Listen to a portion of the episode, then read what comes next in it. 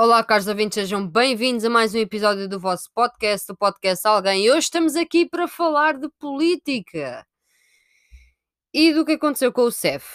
Ok, para quem não sabe, o CEF é o Serviço de Estrangeiros e Fronteiras. Portanto, é um serviço de segurança e é um órgão de polícia criminal que integra o Ministério da Administração Interna cujo objetivo, cuja missão é o controle de fronteiras, uh, dos estrangeiros, o estudo dos movimentos migratórios, uh, dar execução à política de imigração e asilo de Portugal, de acordo com as, com as disposições da Constituição, blá blá blá blá blá blá blá. É, é o órgão responsável por emitir títulos de residência e tudo isso. No fundo, isto é um agregado de xenofobia daqueles. Pronto é assim. O que aconteceu, basicamente, para quem não sabe, para quem ainda não está a par da situação toda, um homem ucraniano morreu em março às mãos das autoridades portuguesas. Uh, a gravidade do caso, que já tem acusados e julgamento marcado para 2021, levou a várias demissões. A última deu sexta quarta-feira quando a diretora do Serviço de Estrangeiros e Fronteiras demitiu. A diretora do CEF demite-se. Uh, a morte. A morte deste homem à mão de três inspectores do CEF resultou de uma situação de tortura evidente. E esperem aí, estamos aqui com um contratempo, malta. Contratempo. Calma. Eu resolvo aqui contratempos, Olivia, Olivia Cores. Oh, é, se calhar é ao vivo e a cores. Era live com, com vivo, perceberam? Pronto. Já está. Ok. Pronto. Então, basicamente, houve tortura. As palavras foram proferidas recentemente pela diretora do CEF, Cristina Gatões, em março, uh, no Centro de Instalação Temporária do Aeroporto Humberto Delgado, em Lisboa. Então, este homem tinha 40 anos. Uh, Corrijam-me se eu estiver mal. I Igor Omen Omeniuk, não sei pronunciar o nome do senhor, mas este é o nome do senhor que, que morreu. Uh, tinha 40 anos, aterrou em Lisboa no dia 10 de março com o objetivo de arranjar trabalho em Portugal e faleceu dois dias depois, por volta das 20 para as 7 da tarde. Inicialmente, o óbito, declarado pelo INEM, foi uh, atribuído a uma paragem cardiorrespiratória presenciada após uma crise convulsiva, mas a autópsia revela outra versão asfixia mecânica, que deve ter decorrido das lesões sofridas nas horas anteriores. Uh, Dá-se um inquérito da Inspeção-Geral da Administração Interna que implica no crime um total de 12 elementos do CEF, vários seguranças privados e um enfermeiro que poderiam ter evitado a morte do senhor. Mas culpa maior já foi imputada em despacho de acusação do Ministério Público a três dos inspectores do CEF Luís Silva, 44 anos, Bruno Souza, 42 anos e Duarte Laja, 47 anos, acusados de homicídio. Este homem foi isolado, algemado e agredido. Segundo a acusação, no dia 12 de março, três inspectores dirigiam-se à sala onde no dia anterior tinham deixado este senhor em isolamento e preso com fita adesiva à volta dos tornozelos e dos braços aplicada pelos seguranças. A entrada para a sala, um dos inspectores terá dito a uma vigilante para não registar os seus nomes. Que conveniente. Os inspectores terão então algemado as mãos uh, do senhor atrás das costas, amarrando os seus cotovelos com ligaduras. Em seguida, em seguida ainda segundo a acusação, tê-lo-ão atingido em todo o corpo com um número indeterminado de socos e pontapés, porque esta gente é assim, decente, não é? Uh, e ainda foi espancado, o senhor ainda foi espancado com um bastão extensível, apurou o Ministério Público. Os três inspectores saem da sala 20 minutos depois, abandonam o cidadão ucraniano deitado de barriga para baixo, algemado e com os pés atados por ligaduras. E dizem um deles comentou, e passo a citar: Agora ele está sossegado. E o outro ainda mandou uma piada: Hoje já nem preciso ir ao ginásio. Sete horas depois, quando outros dois entram na sala com o objetivo de fazer o ucraniano embarcar num voo com destino em Istambul, na Turquia, a vítima já não reagiu e o óbito foi declarado no local. E a autópsia revela uma morte lenta e agonizante, com costelas partidas e progressiva falência do aparelho respiratório. Apresentava ferimentos na face, no tronco e nos membros e hemorragias. E também tinha lesões profundas nos pulsos. Depois da imprensa noticiar o caso, o diretor e o subdiretor uh, do CEF demitiram-se dos seus cargos, mas a dirigente máxima do CEF manteve-se no cargo até esta quarta-feira. Portanto, deixou andar, deixou andar, deixou andar, até que, pronto. Portanto, este homem tentou entrar em Portugal de forma ilegal, que eu não julgo. Dia 10 de março, dia 14 de março, no dia da autópsia. A PJ já estava a investigar e recebe uma denúncia anónima com base em inquéritos posteriores. Três agentes do CEF, Bruno Souza, Duarte Lage e Luís Silva, não vamos esquecer os nomes, são colocados em prisão domiciliária. Uh... Dia 18 de agosto, a viúva do cidadão ucraniano, Oskana Yomiuk, pede 230 mil euros de indenização adiantada ao Estado português pela morte do marido conforme está previsto na lei.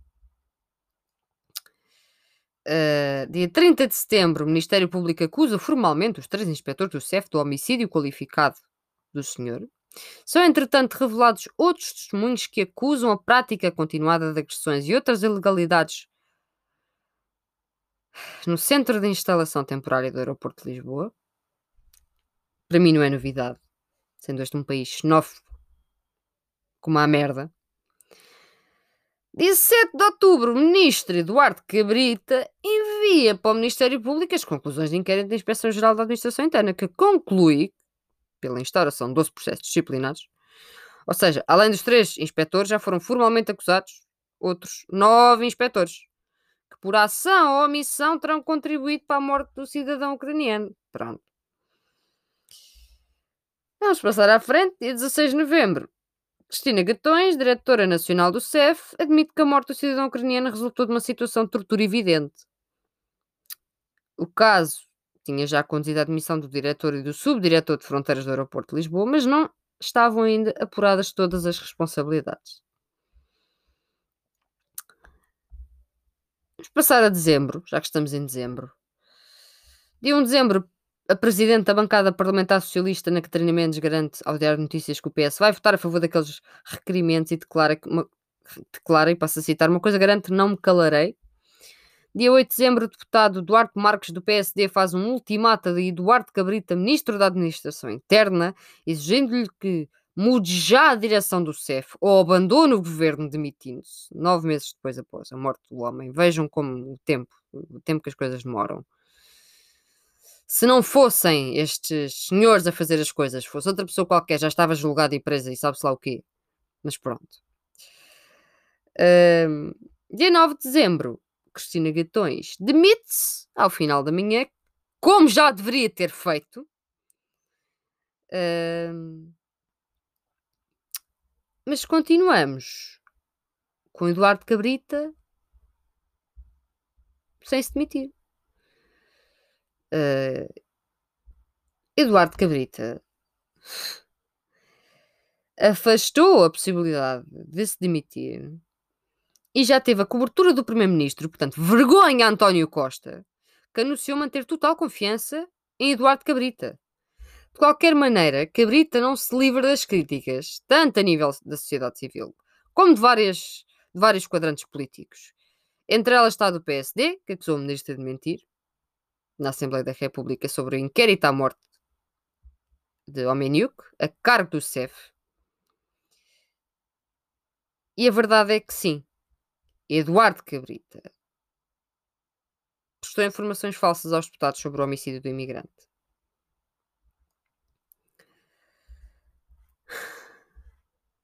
Portanto, o que eu tenho a dizer a este senhor é para que ele se demita.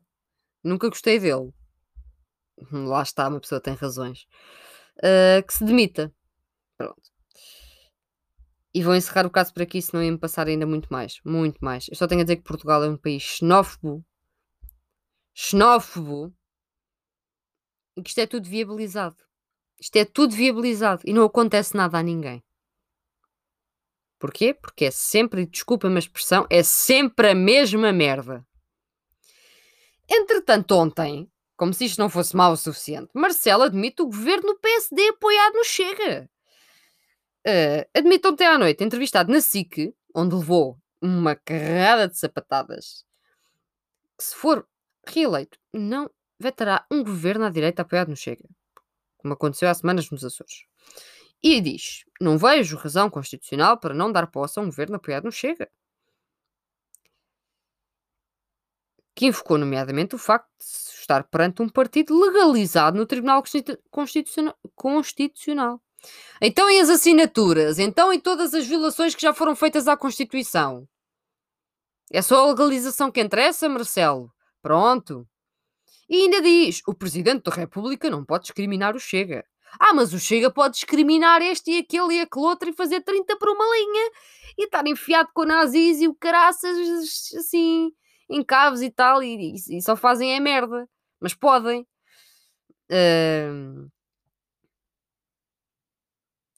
Admitiu que não exigirá um governo de direita uh, a um governo de direita a cortes escritos à imagem e semelhança do que fez quando António Costa ganhou as eleições em 2019. E quase vestindo a pele de comentador político, antecipou que a direita só terá capacidade de governar quando tiver 45 dos votos, 45% dos votos ou mais. E ainda quanto ao Chega, recusou-se a qualificar o seu líder, mas constatou que os partidos clássicos têm muita dificuldade em lidar com os partidos nos extremos do sistema. Sendo esse fenómeno com, tipo, visível em vários uh, exemplos por toda a Europa. Ó oh, Marcelo, és facho e não sabias? Hã? Ainda recorda, por outro lado, que tem feito vários alertas para o surgimento de movimentos inorgânicos, mas também para formações política de uh, formações política antissistémicas. Uh, e diz: uh, Não sou um presidente de facção, não fui eleito para ser o presidente da direita contra a esquerda, nem para ser o presidente que protege a esquerda contra a direita. Então tu estás aqui a fazer o quê, caralho? Vocês vão, vocês vão votar neste gajo. Vão votar neste gajo. E depois ainda levou com o CEF em cima. E Marcelo admite, assume, que a reforma profunda que pode ser feita é a de retirar ao CEF o controle de fronteiras. Uau, uma coisa acertada. E justificou ainda não ter tido uma palavra uh, com a viúva do senhor. Porque quando há um processo criminal, não falo para não antecipar julgamentos. Opa, vai à merda. Não falas se não fazes a ponta de um corno. E sempre foi assim. O tempo todo que este homem teve no cargo e que ainda permanece no cargo, não faz nada. ainda diz. Fala da sua eleição, a reeleição, diz. Uh, quanto, quanto à minha reeleição, eu posso em, em fazer passar a mensagem de que não está todo garantido. As sondagens não mandam nos votos. Pois ainda bem, ainda bem. Porque quem manda nos votos somos nós que vamos votar. Vamos tirar este gajo dali. Eu prefiro a Ana Gomes ali. Eu, claro que preferia a Marisa Matias, mas metam a Ana Gomes ali, mas tirem o Marcelo Rebelo de Sousa dali.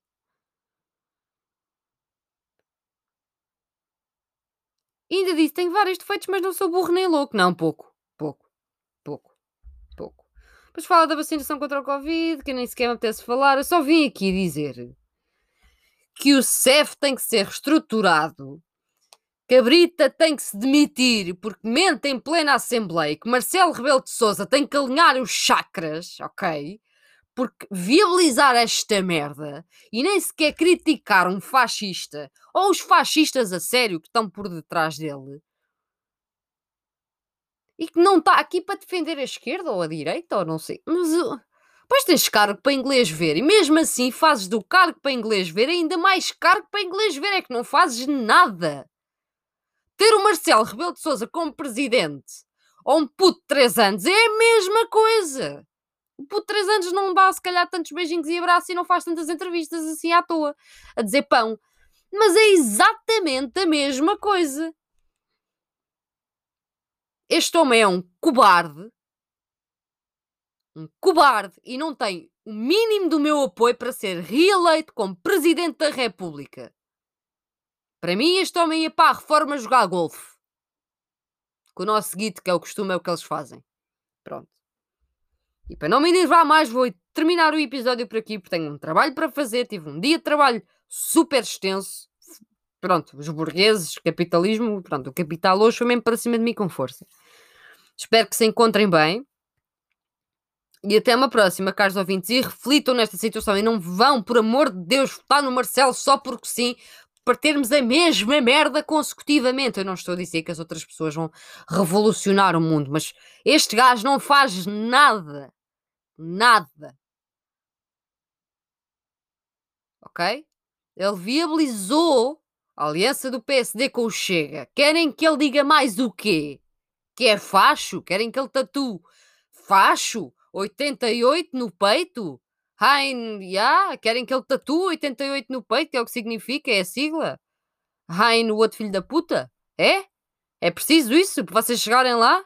Pronto, não sei.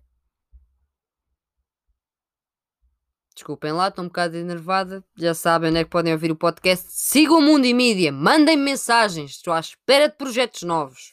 Já somos 70, malta. 70 criadores de conteúdo digital. Que trabalham. Ao contrário da. Oh, já me calei. Daquela malta que não trabalha e vai só tipo seguir pessoas à toa e falar com pessoas à toa. Ainda bem que eu tenho prints de tudo, né? Minha vida é assim fantástica. E agora acabei assim com um ganda cheio. Pau! Pronto. O Marcelo foi esquisado. É a conclusão do dia. E o Cef é uma merda. É a segunda conclusão do dia. E acalmem-se que as compras de Natal são os consumidores do caraças comprar 400 ca caixas de Ferrero Rocher não vos vai fazer mais felizes porque aquela porcaria custa quase 10 euros. Guardem o dinheiro. Sejam felizes. Deem amor uns aos outros, ok? Pronto. Terminei.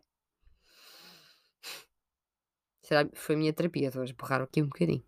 Estou a brincar. Agora tenho que ir acabar um trabalho. Não foi a minha terapia nada que eu ainda estou revoltada. Pronto.